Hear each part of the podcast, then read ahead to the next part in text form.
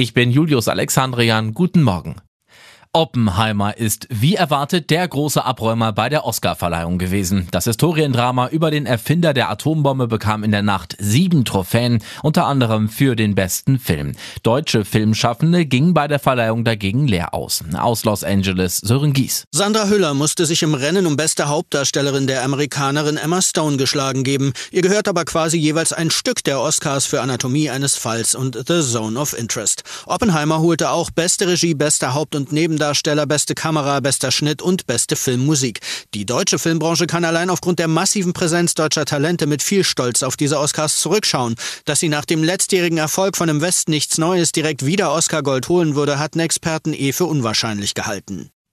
Nach dem Taurus-Nein von Bundeskanzler Scholz könnte die Ukraine über einen Ringtausch mit neuen Marschflugkörpern versorgt werden. Bundesaußenministerin Baerbock zeigte sich am Abend in der ARD-Sendung Karim Joska offen für den Vorschlag ihres britischen Amtskollegen Cameron, wonach Deutschland seinem Land Taurus-Raketen liefern könnte und Großbritannien dafür eigene Marschflugkörper an die Ukraine abgibt.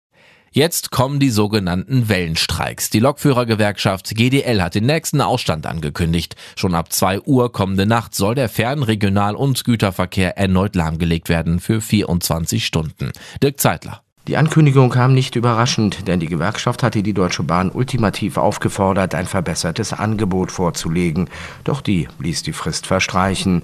Sie forderte die GDL auf, zunächst zurück an den Verhandlungstisch zu kommen. Zwischen Ankündigung und Streikbeginn liegen nicht mehr wie bisher 48 Stunden, sondern nur noch etwas mehr als 24 Stunden. Ob die Bahn in so kurzer Zeit wieder einen Notfahrplan auf die Beine stellen kann, ist unklar. Möglicherweise stellt sie auch den gesamten Fernverkehr ein. Die Tesla-Fabrik in Grünheide könnte deutlich schneller wieder an den Start gehen als gedacht. Die Reparaturarbeiten nach dem Brandanschlag auf die Stromversorgung des Werkes kommen unerwartet schnell voran, berichtet der RBB. Demnach hat Tesla möglicherweise schon heute Abend wieder Strom und nicht erst Ende der Woche.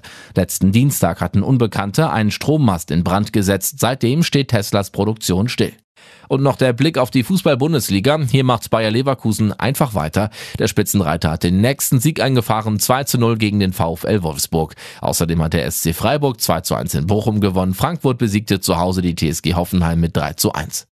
Das Wetter im Norden und Westen einige Wolken, gebietsweise ergiebiger Regen, sonst freundlicher und zunächst auch trocken. Später gibt es auch im Süden einzelne Schauer und Gewitter. Bei maximal 5 Grad auf Rügen und bis zu 16 Grad in der Lausitz.